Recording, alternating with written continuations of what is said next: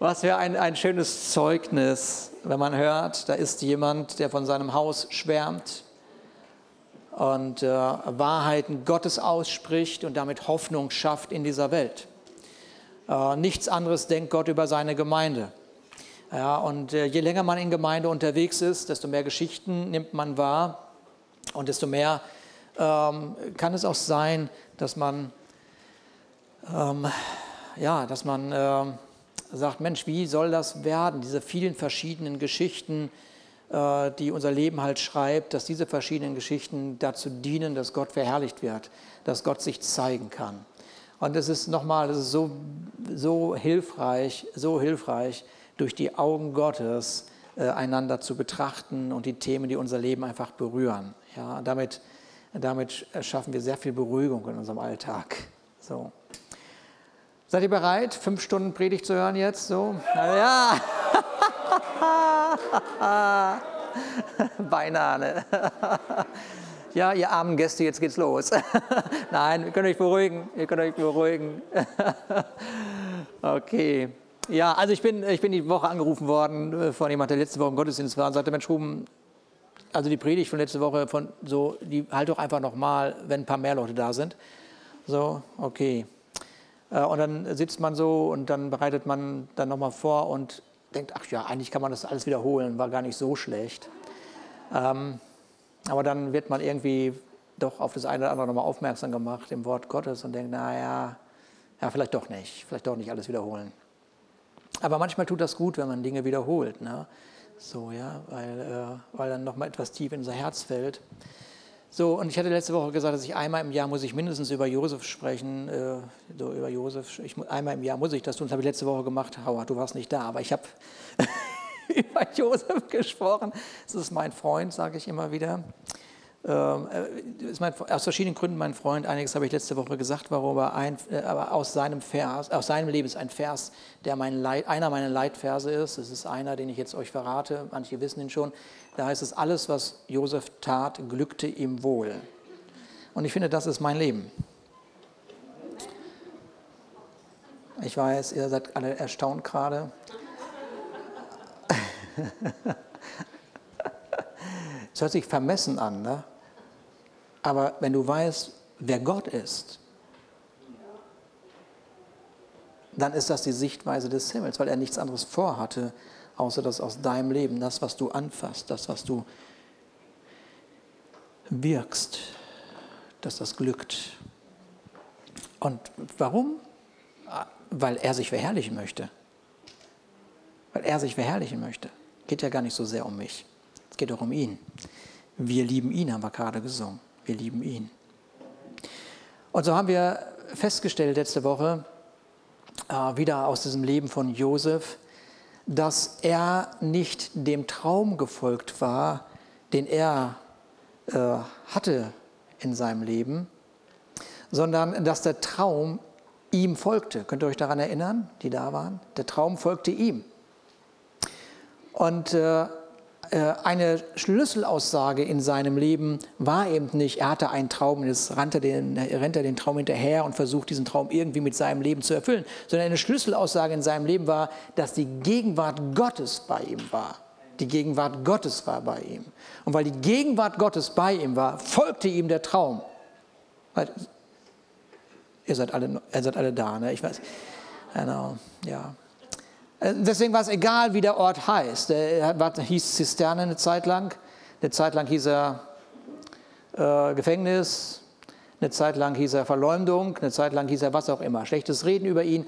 Er, er, er war in all dem, wo er war, erfolgreich, weil die Gegenwart Gottes äh, war. Und dann, und dann haben wir gesehen, plötzlich ist der Traum Realität. Er, wird, er, er, er erlebt regelrecht der Traum, den er geträumt hat vor vielen Jahren. Mann, da bin ich jetzt mittendrin. Und aber er stellt fest, oh, aber irgendwie ist er anders. Als ich ihn geträumt hatte, in meinem Traum war alles glänzend, alles wunderbar. Aber jetzt glänzt das gar nicht, aber trotzdem bin ich in meinem Traum.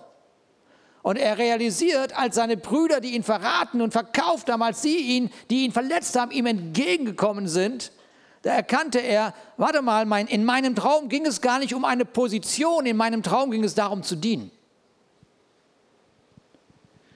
Und so gibt es eine ganze Menge Träume in unserem Leben, die wirklich von Gott gegeben sind. Und, und, und wir, wir setzen uns auseinander mit, mit, eher mit dem, was wir alles erreichen wollen und was wir erreichen sollen. Aber die ganze Zeit ruft Gott, nein, nein, nein, nein, darum geht es nicht. Es geht darum, dass du dienst. Es geht darum, dass etwas in deinem Leben ist, was ich, was ich über dich träume. Aber es geht darum, dass du dienst. Dass du mit dem, was in dir ist, was ich dir gegeben habe, mir Raum schaffst, damit ich versorgen kann. Und dieses Leben von Josef ist ein, es ist, äh, er dient einer Nation. Lass, denk mal über Deutschland nach und denk mal darüber nach, dass du die Person wärst, wie Josef, der Deutschland, ich meine, das ist, du versorgst Deutschland. Nur mal, dass man irgendwie so ein bisschen spürt, in welcher Dimension war dieser Mann da gerade. Und es ist auch logisch, dass der Pharao ist, sage ich immer wieder in einigen Seminaren, sage ich immer wieder, dass der Pharao zu dem Ausdruck kommt, sag mal, gibt es noch so jemand bei uns, mit dem Gott ist? gibt es noch irgendjemand, in dem der Geist Gottes ist? Ähm, mit den Brüdern ist das ja so eine Sache. Und äh, es gibt eine ganze Menge Familiengeschichten in der Bibel, in der Brüder eine wichtige Rolle spielen. Und heute machen wir einfach einen Sprung ins Neue Testament und schauen uns eine Begebenheit an, die äh, Jesus mit seinen leiblichen Brüdern erlebt hat. Er hat ja ein paar Brüder gehabt. Ich glaube, manche sagen, dass er sieben Geschwister hatte, keine Ahnung. Auf jeden Fall, er hatte Brüder. So, das reicht ja erstmal.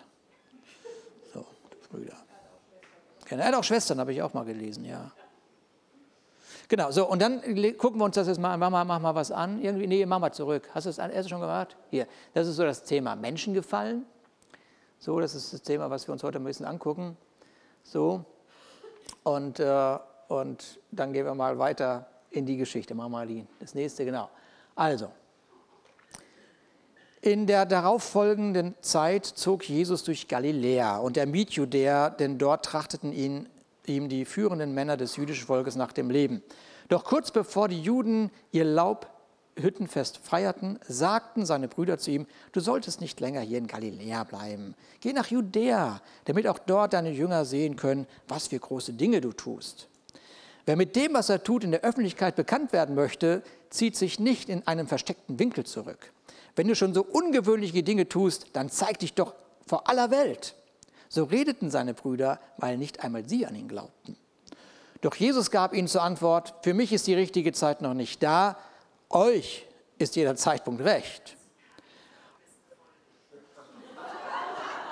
Was hast du da gefunden, Howard? Guck mal, da werde ich beobachtet von Siri. Okay. das eine. ah, Jesus. Euch kann die Welt äh, nicht hassen, mich aber hasst sie. Euch kann die Welt nicht hassen, mich aber hasst sie, weil ich nicht darüber schweige, dass ihr Tun böse ist. Ach Mann, Jesus, reiß dich doch mal ein bisschen zusammen. Musst du nicht immer alles so direkt sagen. Manometer. Geht ihr nur hinauf zum Fest, ich komme jetzt nicht, für mich ist die Zeit noch nicht da. Und mit, Antwort, mit dieser Antwort ließ er sie gehen, er selbst aber blieb in Galiläa. Okay, wir, wir werden auf diese Geschichte noch ein bisschen eingehen, aber jeder von uns weiß, äh, dass unser Leben versucht ist, den vielen, vielen verschiedenen Bedürfnissen, äh, auf diese vielen verschiedenen Bedürfnisse zu reagieren. Es sind zunächst einmal unsere eigenen Bedürfnisse, die da sind logischerweise. Und dann die von den Umständen, in denen wir leben, natürlich von all den Menschen um uns herum, mit denen wir zu tun haben. Und wenn wir nur ein bisschen, wirklich nur ein ganz kleines bisschen über das Leben von Jesus nachdenken, äh, dann, dann nehmen wir natürlich wahr, Mann, wer wollte alles was von diesem Jesus? Und die einen, die wollen ihn zum König machen und die anderen brauchen ihn nur, nur mal so eben, Jesus, für ein ganz kleines, bitte ein kleines Wunder, jetzt, jetzt in diesem Moment, dann lasse ich dich auch wieder in Ruhe. Ja, ich will gar nicht so viel, ich will nur ein kleines Wunder. Und dann kommen die, die total verzweifelten. Und dann kamen auch noch die Pharisäer. So. Ja, diese Pharisäer, die Religiösen, die jeden seiner Schritte beobachteten. Was macht er da jetzt? Was macht er hier? Was macht er dort?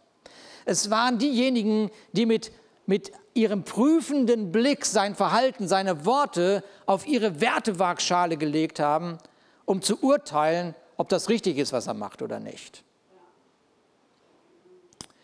Also ist, äh, wenn man das so ein bisschen so einfach so betrachtet, dann war folgendes, er konnte heilen und sie hatten was dran auszusetzen. Äh, äh, ich meine, man fragt sich, warum denn? Sei doch froh, dass jemand geheilt ist. Nein, ne? er hat es falsch rumgemacht. Ach so. Ja, es ist so, ich habe das schon mal, glaube ich, vor Jahren gepredigt. Ja, du, du, du bist am Ertrinken, so, und du schreist, Hilfe, Hilfe. Und dann kommt jemand und sagt, hier ist die Hand. Und dann fragst du, bist du auch ein Rettungsschwimmer? Und er sagt, nein, bin ich nicht. Okay, dann ertrinke ich lieber. So. Irgendwie so. Das ist irgendwie, macht nicht so wirklich Sinn, aber so waren sie. Ne? Er konnte Menschen umarmen und das war auch nicht richtig. Wieso umarmt er gerade den oder die? Er konnte Menschen besuchen und das fanden sie auch nicht so gut, weil das waren die falschen Menschen, die er besucht hat. Und das Lustigste ist ja, er konnte essen. Und sie waren sich nicht sicher, ob er die Hände richtig gewaschen hatte vorher.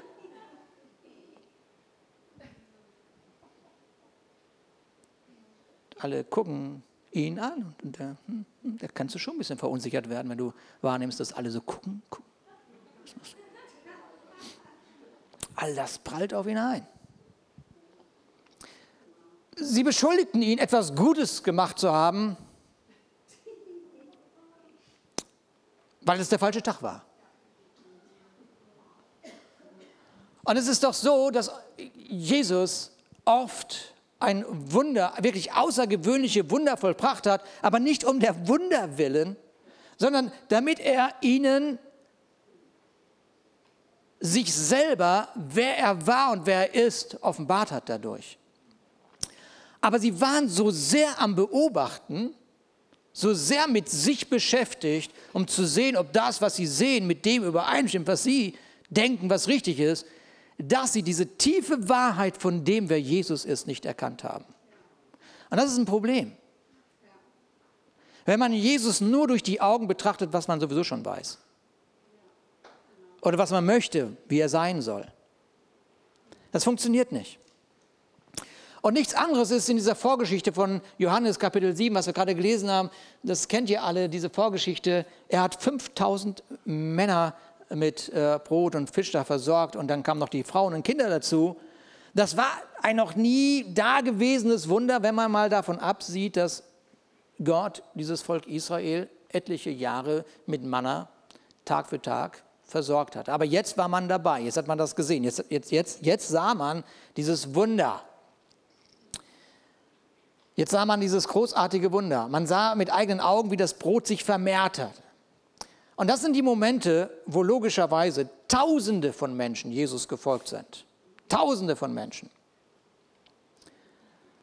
Ähm, und trotzdem haben sie nicht verstanden. Und so schnell, wie sie ihm gefolgt sind, so schnell haben sie ihn auch verflucht. Und all diesen Suchenden, als er, als er, als er das Brot verteilt hat, und dann sagt er, okay, jetzt, jetzt, jetzt wende ich mich euch zu, weil das Brot, das, das ist kein Wunder, das, das, ist im Himmel normal. Ja? So. Aber was, was ist das Wunder? Das Wunder ist, dass er sagt, Menschen müssen wieder zum Glauben kommen. Das ist ein Wunder. Und dann sagt er, dann sagt er folgendes, ich bin das Brot des Lebens, ich bin das Brot des Lebens. Und dann sagt er für deren Ohren so unangenehme Dinge, die sie nicht begriffen haben. Er sagte wirklich zu ihnen, ihr müsst mein Fleisch essen und mein Blut trinken. Und er, was? Was? Das kriegst du auch nicht verstanden irgendwie, ne? wenn man gerade so einen schönen Brotkorb gehabt hat. Ihr müsst mich essen. Ich sagte, ihr müsst mich verinnerlichen, ihr müsst an mich glauben, weil ich offenbare den Vater.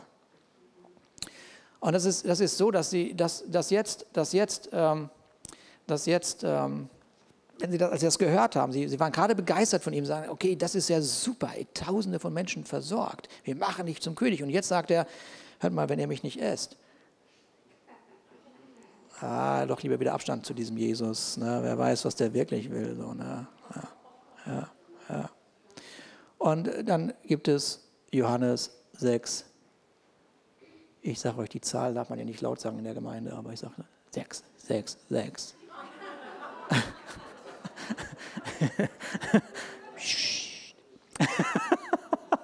Von da an zogen sie alle weg. Ja, das ist einfach 666 halt. Ne? Von da zogen sich viele Jünger von seinen Jüngern von ihm zurück und begleiteten ihn nicht mehr. So, okay. Ja. Es ist doch der Zimmermannssohn. Wie kann der sagen, dass wir an ihn glauben, wenn wir an ihn glauben, zum Vater kommen? Wie, wie soll das sein?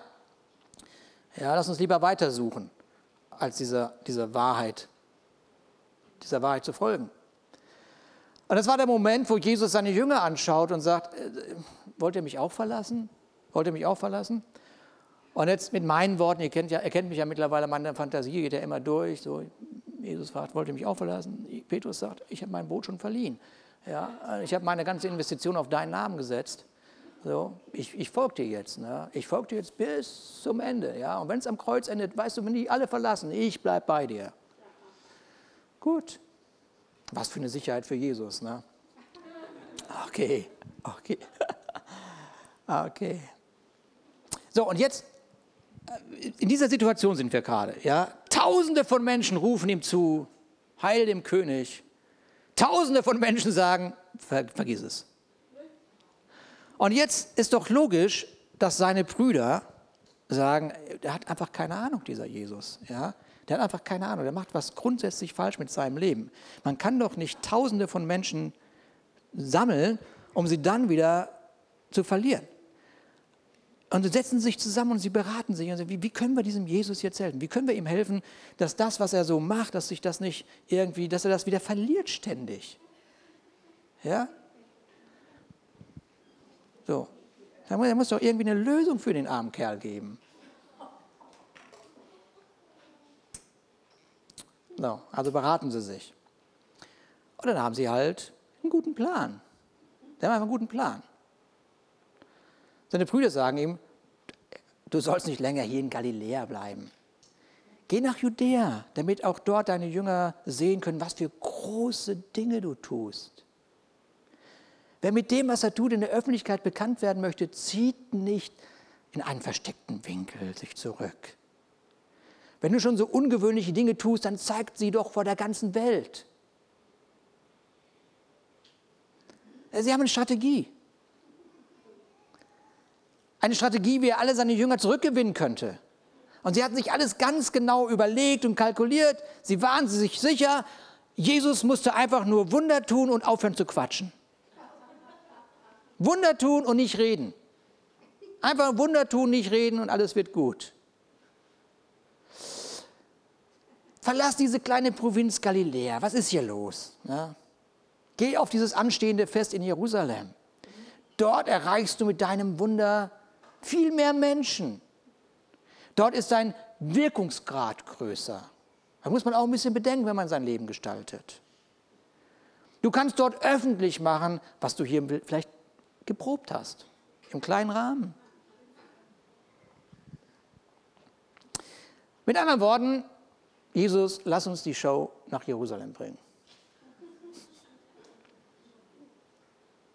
Äh, wisst ihr, nichts anderes schlagen oft soziale Medien vor.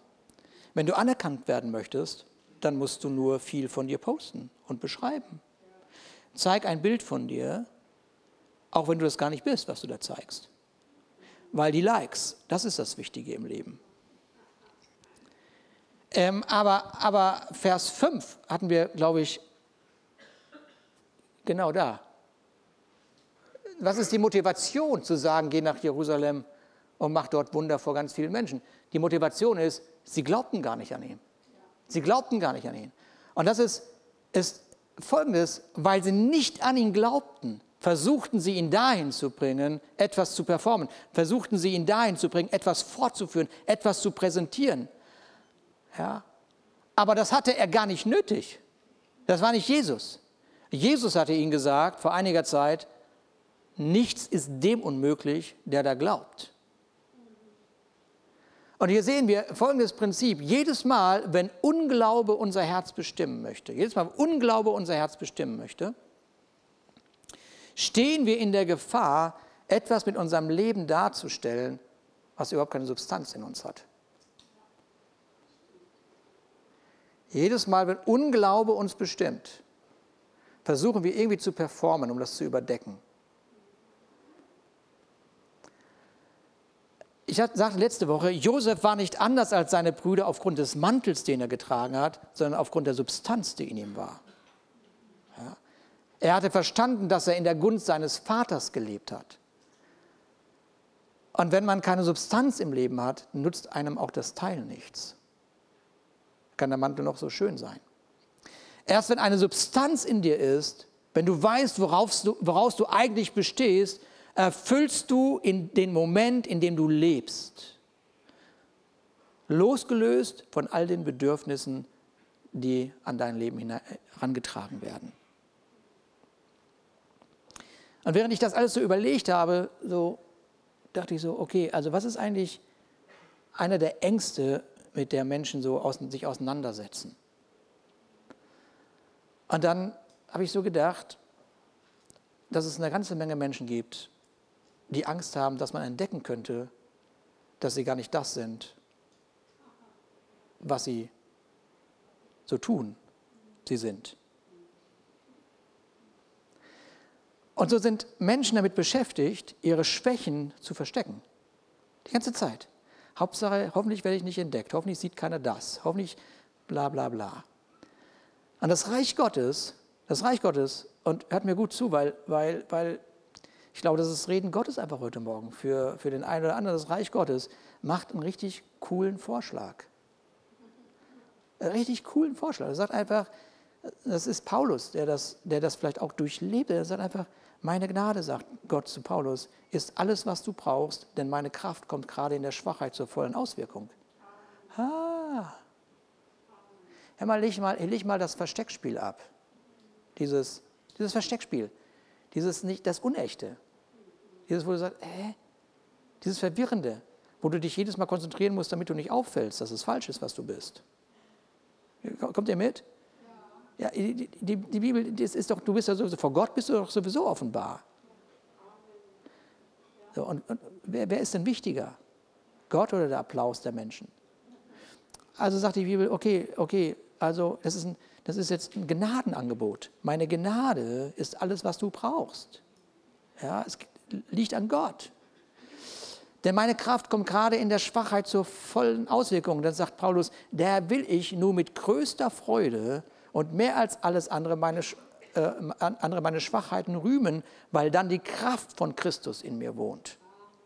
Ja, okay. So, mit einer, mit, mit einer Worten, äh, äh es gibt eine Authentizität. Ja, nicht, nicht um ein Opfer zu sein, sondern es gibt eine Authentizität, um Gott den Raum zu geben, sich zu verherrlichen. Weil, weil, weil, diese Welt tritt nach Schwachen. Aber wenn der Schwache aufsteht und vor Gott steht und sagt, hier Gott, diese Schwachheit, die ist anstrengend, aber du offenbarst dich durch diese Schwachheit dieser Welt. Wow, das macht den berühmten Unterschied. Es ist das Angebot Gottes, in dem zu ruhen, wie er uns sieht. Das ist ein Angebot Gottes, in dem zu ruhen, wie er uns sieht. Und aus dieser Sichtweise, aus der Sichtweise Gottes, das eigene Leben zu betrachten und zu gestalten. Und diese Anstrengung von jemandem gefallen müssen, abzulegen, sagen, das habe ich nicht nötig, weil die größte Geschichte hat, Gott hat eine großartige Geschichte mit meinem Leben geplant. Muss nicht jemand anders sein. Und es gibt, habe ich dann so gedacht, zwei sehr anstrengende Lebensstile. Richtig anstrengende Lebensstile. Der eine Lebensstil ist der Lebensstil des sogenannten Hochstaplers. Ja? Ein Hochstapler ist eine Person, die mehr scheinen will, als sie ist. Dann habe ich das Wort mal gegoogelt gestern noch und dann habe ich festgestellt, oh, das heißt ja Bettler. Das kommt von dem Wort Bettler. Ah, ist interessant. Ja, und da wird beschrieben, man bettelt durch das Vortäuschen einer anderen Persönlichkeit zu sein um besondere Anerkennung. Oh. Ja. Stapeln, irgendwie ist da das Wort Betteln raus entstanden, frag mich nicht wie, andere wissen das wahrscheinlich hier. So, aber hoch, also dass man eine andere Persönlichkeit ist. Hm. Man versucht das Leben eines vermeintlich besser gestellten zu leben. Und dann, während ich das so betrachtet habe und gedacht, Gott, echt, was ist das so unnötig? Was ist das so unnötig, wenn ich erkenne, was für großartige Gedanken du über mein Leben hast? Das ist unnötig.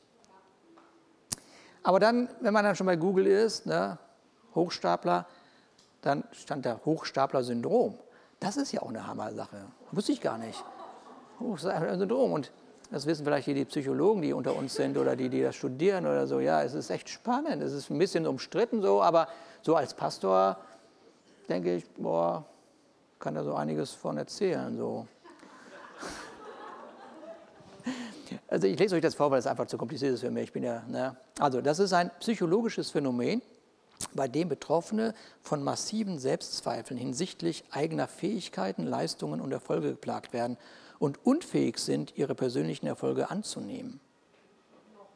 Ja, das ist ein psychologisches Phänomen, bei dem Betroffene von massiven Selbstzweifeln hinsichtlich eigener Fähigkeiten, Leistungen und Erfolge geplagt werden und unfähig sind, ihre persönlichen Erfolge anzunehmen. Und trotz offensichtlicher Beweise für ihre Fähigkeiten sind Betroffene davon überzeugt, dass sie, mit ihrem Erfolg, dass sie sich ihren Erfolg erschlichen haben und diesen nicht verdient haben. Ja? Von Mitmenschen als, als Erfolg angesehene Leistungen werden von Betroffenen dieses Symptoms mit Glück, Zufall oder mit der Überschätzung der eigenen Fähigkeit durch andere erklärt. Du überschätzt mich einfach, ich bin das nicht. Ich, ich bin nicht so gut, wie du denkst. So, so gut bin ich gar nicht, wenn du mich wirklich kennen würdest. Gott sagt zu Mose, hey Mose, zieh die Schuhe aus, ich habe habe was Großartiges vor für dich. Ja, ich sehe dich als ein Leiter für Millionen. Ich? Wenn du mich kennen würdest, Gott. Ja, ich kriege kaum die Schuhe aus.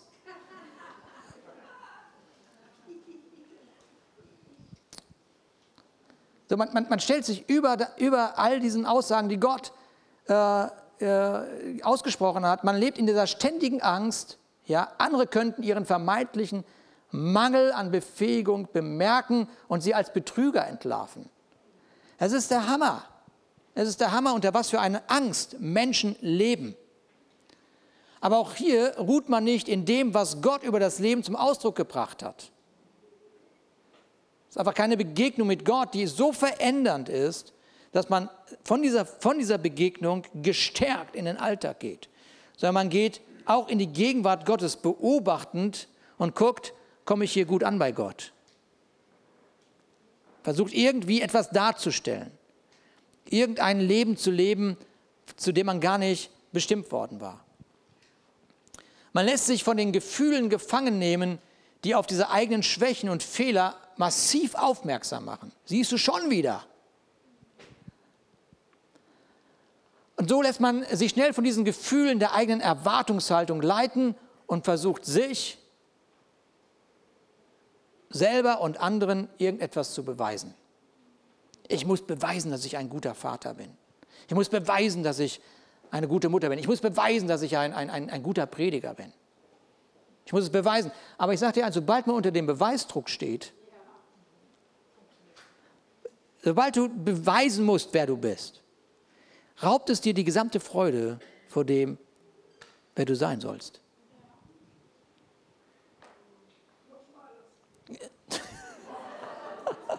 Wie in der Bibelschule jetzt heute Morgen. Ne? Beweisdruck raubt dir die Freude. Beweisdruck raubt dir die Freude.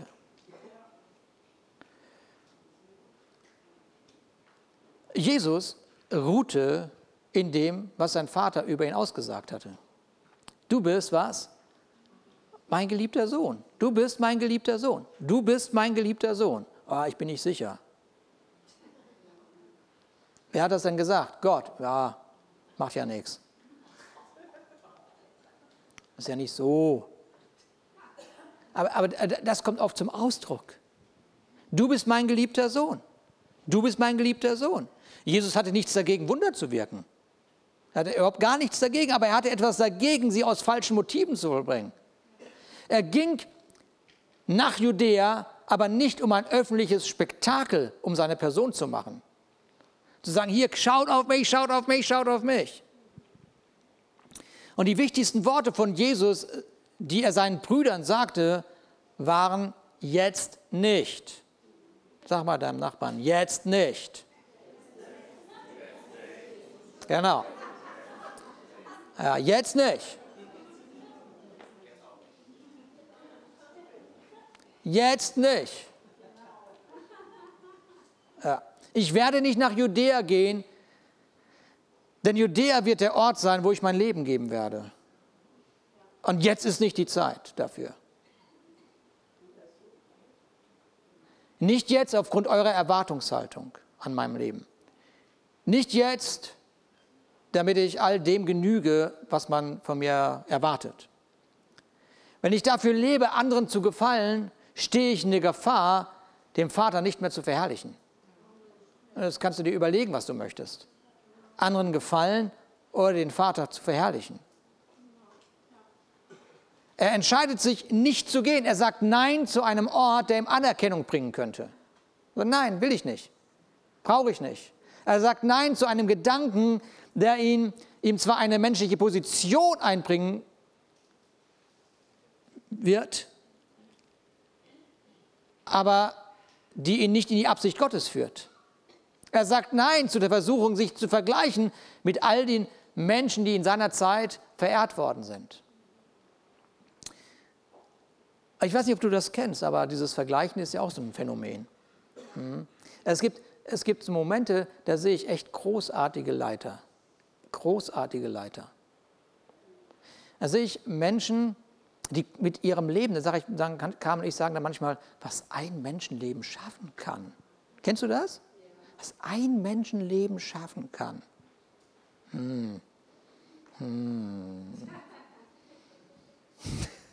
Merkst du, was sich so rein, reinschleicht plötzlich? So, oh, was ein Menschenleben schaffen kann. Hm.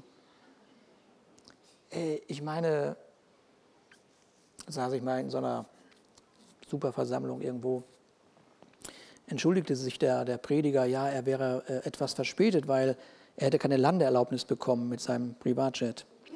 So, Gott was? Ein Privatjet, der passt du da vorne? Hm.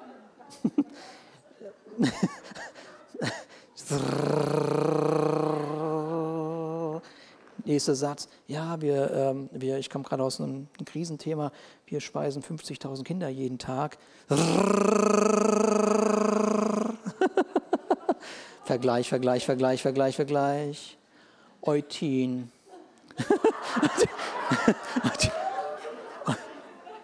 Auch eine schöne Stadt.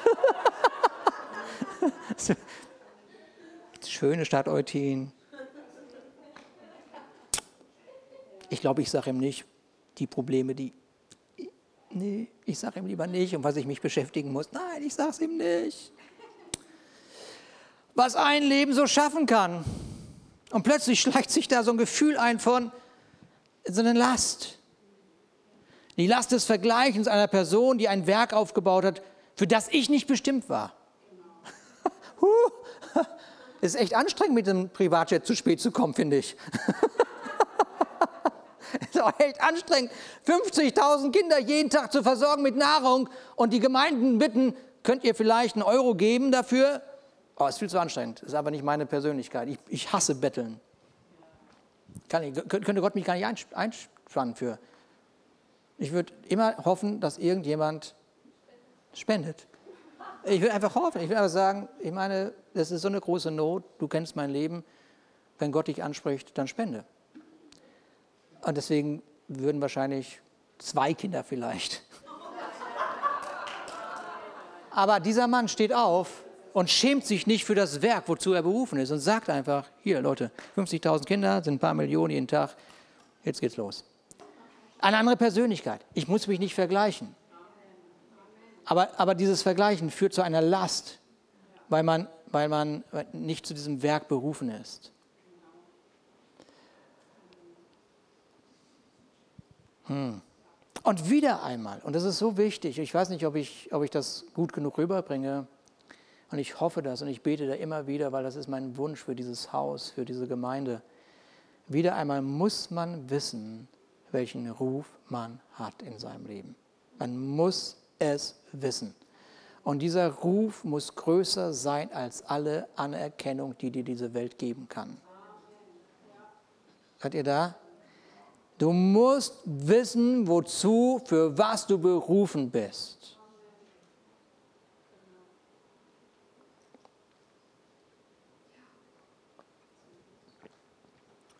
So wichtig, weil diese Welt die ganze Zeit dir zuruft, Anerkennung, Anerkennung, Anerkennung, Anerkennung, wo wirst du anerkannt? Wo wirst du anerkannt? Wo bist du was Besonderes?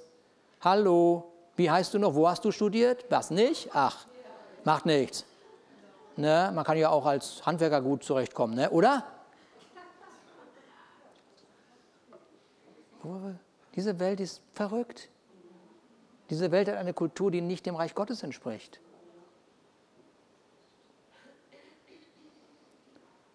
Ich gehe nicht nach Judäa. Ich gehe nicht nach Judäa, um einen Beweis zu bringen, dass ich, denn das, was ich euch hier gesagt habe in Galiläa, stimmt einfach. Es stimmt. Ich mache nicht Stein, ich muss nicht Stein in Brot verwandeln, um zu zeigen, dass ich der Sohn Gottes bin. Ich lebe aus der Bestimmung und nicht aus der Bewunderung von Menschen. Und deshalb finde ich, dass Jesus kühn ist zu sagen, nein, ich bleibe hier in Galiläa. Das finde ich Kühnheit. Das ist größer, als irgendeiner Bewunderung hinterherzulaufen, um, um irgendwie, dass Menschen einen umarmen und feiern. Für nichts. Jesus war kühn und er blieb da, wo er bestimmt war zu bleiben. Und er stellte sich gegen die Wunschvorstellung seiner Brüder, weil die Motivation seiner Brüder nicht deckungsgleich war mit der seines Vaters. Seid ihr da? Halleluja. Eine, eine ist dabei. Eine ist dabei. Ich gehe mit Absicht nicht. Aber so doof kann man doch nicht sein, Jesus. Man, da erreichst du so viele. Ich gehe nicht. Ich gehe nicht. Er dreht sich nicht um die oberflächlichen Wünsche. Die ändern sich nämlich so schnell, dass man sowieso nicht hinterherkommt. Er kommt nicht hinterher. Wenn man es dennoch versucht, zerstört man sein Leben, seine Familie, seine Lebensfreude, seinen Dienst und alles Mögliche, was einem gegeben worden ist.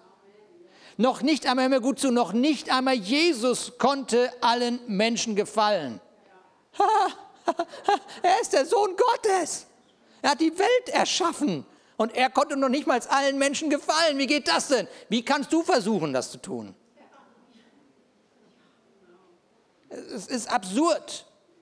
Er wusste, wer er war und er wusste, was die Absicht seines Vaters ist. Und darin ruhte er. Und so ist das immer wieder wahrnehmbar, dass Menschen unter diesem Druck leben, etwas Besonderes sein zu müssen.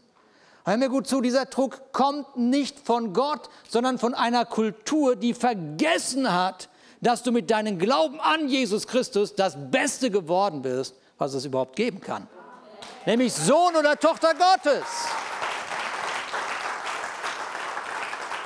Buhl doch nicht um die Anerkennung in dieser Welt. Was ist das für ein Verhalten für einen Königssohn?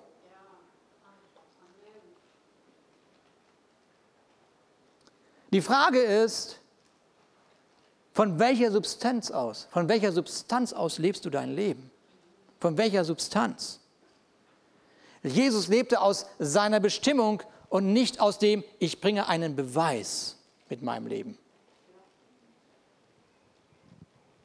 Während wir allen irgendetwas beweisen wollen, hör mir gut zu, das ist wieder so ein Satz für eine Wiederholung, aber ja, während wir allen irgendetwas beweisen wollen, stirbt unsere Bestimmung an dem Ort der Unsicherheit. Was für ein Satz. Ich hoffe, ich, ich sage es nochmal ja, während wir allen irgendetwas beweisen wollen, stirbt unsere Bestimmung, stirbt unsere Bestimmung an dem Ort, den man Unsicherheit nennt. Ich mache deswegen solche Sätze, damit ihr die Predigt nochmal wiederholen, wieder nochmal noch hören müsst. In deine Bestimmung, hör mir gut zu, wirst du nicht gepusht. In deine Bestimmung wirst du nicht gepusht. In deine Bestimmung wirst du geleitet. In deine Bestimmung wirst du nicht gepusht. In deine Bestimmung wirst du wie Josef durch die Gegenwart Gottes geleitet. Das ist der Schlüssel.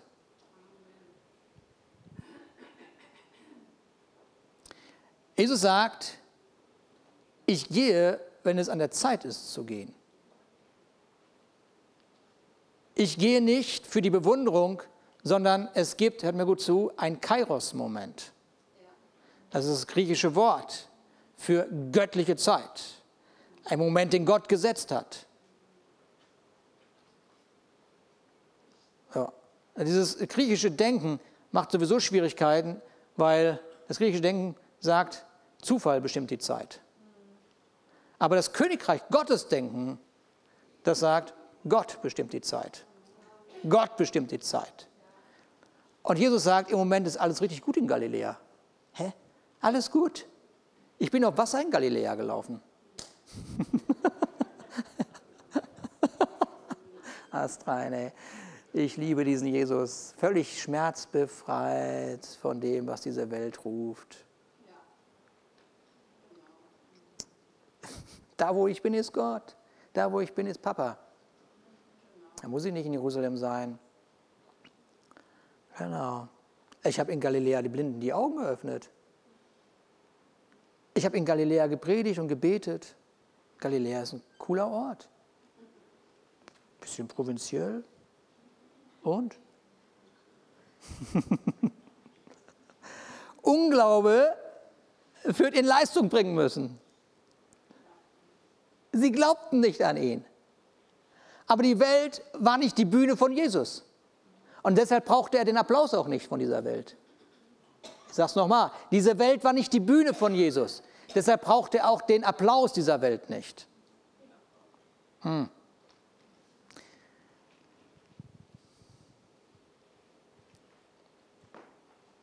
Die Pharisäer, die brauchten den Applaus dieser Welt. Pharisäer brauchen sowieso immer den Applaus dieser Welt. Pharisäer, so religiöse Menschen, die brauchen den Applaus dieser Welt. Und deshalb haben sie auch laut in der Öffentlichkeit gebetet. Und dann sagt Jesus, guckt sich das Ganze so an. Ne? Und dann, und guckt er sich das Ganze so an, fasst sich an den Kopf. Und seine Jünger vergleichen Jesus und die Pharisäer. Und sehen Sie, wie die Pharisäer laut in der Öffentlichkeit beten und zeigen, wer sie sind. Dann gucken sie, wo ist denn Jesus am Beten? Ach, in der Einsamkeit. Ach was, finde den Fehler. den Fehler. Ich meine, wenn man Bewunderung haben will, Jesus, dann machst du das wie die Pharisäer. Du bist einfach laut in der Öffentlichkeit. Aber wenn du keine Bewunderung haben willst, ich meine, wenn du so ein unnützes Leben leben möchtest, so was so heimlich irgendwo im Verborgenen, dann klar, dann bitte weiter da, deine. Guck mal, was daraus wird noch. Und, und, und dann hören Sie, wie Jesus sagt, während Sie das denken, ich meine Fantasie ein bisschen, ja, während Sie das denken, sagt er, ach, was ich euch noch sagen wollte, betet nicht so wie die Pharisäer, sondern, sondern geh an diesen geheimen Ort, geh in dein Kämmerlein, sagt Luther. Also geh in diesen Ort, wo du, wo du mit Papa bist, ja, und dort, dort betest du. Dort betest du und dort, dort fragst du ihn. Du fragst ihn, Gott, weißt du, dieser Druck, der auf mein Leben so kommt, ja, das ist, das ist echt anstrengend irgendwie, weil alle haben eine gute Idee, sogar meine Brüder, ja, die, die nicht an mich, mich glauben, die haben aber eine Idee. Und das hört sich auch gar nicht so ganz schlecht an, weil ich könnte ja wirklich eine ganze Menge erreichen. Und der hört, wie der Papa sagt, jetzt nicht. Meinst du wirklich? Ja, ich war schon da. Gib keinen Applaus. Gib das Kreuz. Bleib noch ein bisschen hier. Es gibt noch was zu tun. Ach so, okay. Gott, weißt du, ich möchte dir gefallen. Und alles, was ich tue, tue ich für dich. Ich lebe in Vergebung für dich. Ich liebe für dich. Ich diene für dich. Ich lebe für dich. Ich lobpreise für dich. Aber weißt du, Papa, diese Welt ist nicht meine Bühne. Aber weißt du was? Du bist mein Zuschauer. Gott, du bist mein Zuschauer. Wow. Gott ist mein Zuschauer. Und es macht mir keine Angst. Es macht mir keine Angst, weil ich kein Hochstaplerleben lebe und kein Hochstapler-Syndromleben lebe. Ich lebe in der Aussage, die Gott über mein Leben getan hat. Du bist mein geliebter Sohn. Und ich kenne dich, Ruben. ich weiß. Hast du das gesehen, was ich gestern? Ja, habe ich. Und? Ah. Ich liebe dich. Ah Gott, jetzt schimpf doch mal.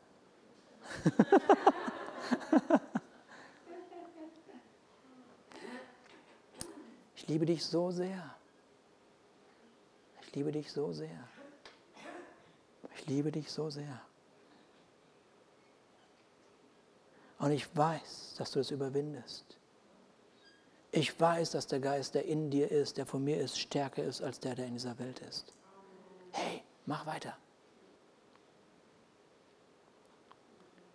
Bleib in Galiläa. Und wenn ich dir sage, geh nach Judäa, dann gehst du. Okay, dann bleibe ich. Das ist das, ist das was, was diese Besonderheit macht zwischen, es ist das, was die Besonderheit macht zwischen jemand, der Jesus wirklich liebt und dem, der versucht, irgendwie irgendein so frommes Leben zu leben und irgendwie die ganze Zeit verschwendet mit, mit irgendwas. So ist es wie, wie so ein Aufruf an, an uns alle, diese Momente mit Papa zu suchen und nicht die Momente der Bewunderung. Wenn Gott dein Zuschauer ist, dann ist die Meinung der Menschen nicht länger deine Lebenskraft.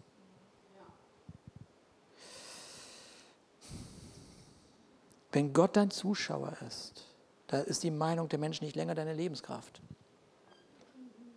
Ja. Und jetzt hört Jesus, wie Gott sagt, jetzt kannst du gehen. Okay, dann ist er da. Und dann ist er da. Und die Bibel verschweigt nicht so, verschweigt nichts an der Stelle. Sie sagt, da in, glaube ich, Vers 12, überall konnte man die Leute über ihn reden hören. Er ist ein guter Mensch, ist ein Heiler. Er ist gefährlich. Ist merkwürdig. Geht nachts bei Sturm über dem Wasser. Quatsch, das war doch, das war doch, das war nicht Jesus. Ich war dabei, ich habe es gesehen. Ach, hör auf zu reden. Kann doch gar nicht sein. Überall redete man ihn, über ihn, überall hatte man eine Meinung über Jesus, überall, überall, überall, überall. Ja. Können Sie das vorstellen? Wenn wir dem Geflüster zu viel Aufmerksamkeit geben und nicht dem Wort Gottes selber, wird es uns alle Kraft rauben, die wir für unser Leben benötigen. Also, hör nicht auf das Geflüster dieser Welt, sondern setz dich hin und lass dir von deinem Papa im Himmel ins Ohr flüstern, wie er dich sieht. Lass ihn zu dir sprechen, was er über diesen Momentum, über dieses Momentum meint. Was für ihn wichtig ist, warum du an diesem Ort bist. Was für ihn wichtig ist, warum, warum er dir genau diese Begabung und dieses Talent gegeben hat. Sodass du in diesen, diese Werke, die er vorbereitet hat und die er geliebt hat, als er sie kreiert hat, lebst und erfüllt bist. Erfüllt bist. Erfüllt bist mit ihm und mit dem Dienst für den größten König des Universums. Amen.